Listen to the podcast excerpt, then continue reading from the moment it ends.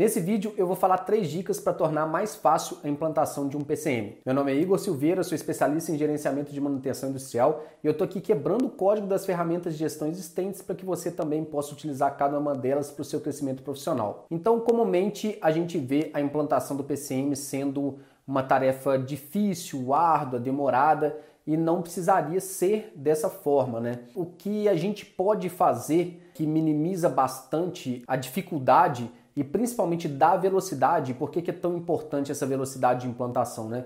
Porque o quanto antes estiver rodando alguma coisa, mesmo que mínima ali, você já começa a ter resultado positivo, né? Então, a partir do momento que você começa a rodar alguma rotina do PCM, você já começa a migrar da corretiva para preventiva e já começa a ter melhores resultados. Então, assim, primeiro ponto, né? Primeira dica que eu falo aqui é sobre o cadastro dos ativos. Então, o cadastro dos ativos é, ele é estruturado em níveis hierárquicos, né? Eu gosto de estruturar em cinco níveis, que é o primeiro nível filial, o segundo o setor ou processo, o terceiro o equipamento de fato ativo, né? O quarto, o sistema ou conjunto, e o quinto, o subsistema ou subconjunto. Então, a primeira dica é que você não tente começar toda a implantação do PCM da maneira melhor possível, mais perfeita possível, cadastrando tudo que tem, todos os cinco níveis no detalhe. Não.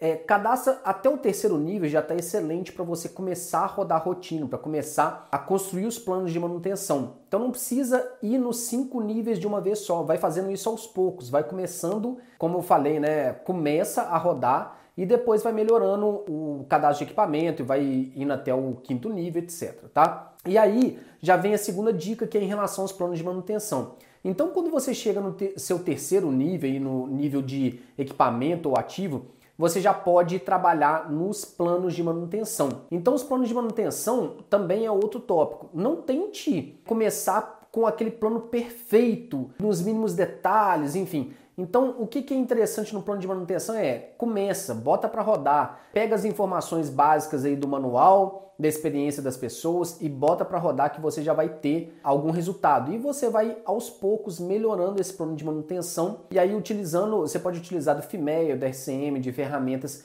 que te auxiliam bastante na construção dos planos de manutenção. Mas não comece pelo perfeito, comece pelo bom e depois vai melhorando ele, né? E terceiro e por fim aqui, não sei se vocês perceberam, mas a minha linha toda é antes feito que perfeito. Então, assim, antes começar a rodar do que ter tudo o mais perfeito possível para depois começar a rodar. Geralmente, quando a gente está querendo começar perfeito demais, a gente está começando tarde demais também. Então, minha terceira dica é que você não precisa necessariamente ter todos os seus ativos cadastrados no sistema para você começar a rodar. Se você tiver um ativo cadastrado, você consegue já fazer o plano desse ativo e já consegue rodar a rotina de planejamento, programação e controle da manutenção. Então, mais uma vez, não se apegue a ter que cadastrar toda a sua árvore de ativos antes de começar a rodar a rotina. Você pode começar em paralelo fazendo todo o cadastro de equipamento, construção dos planos de manutenção e já rodando a rotina daqueles outros que você já fez isso. Então isso ajuda muito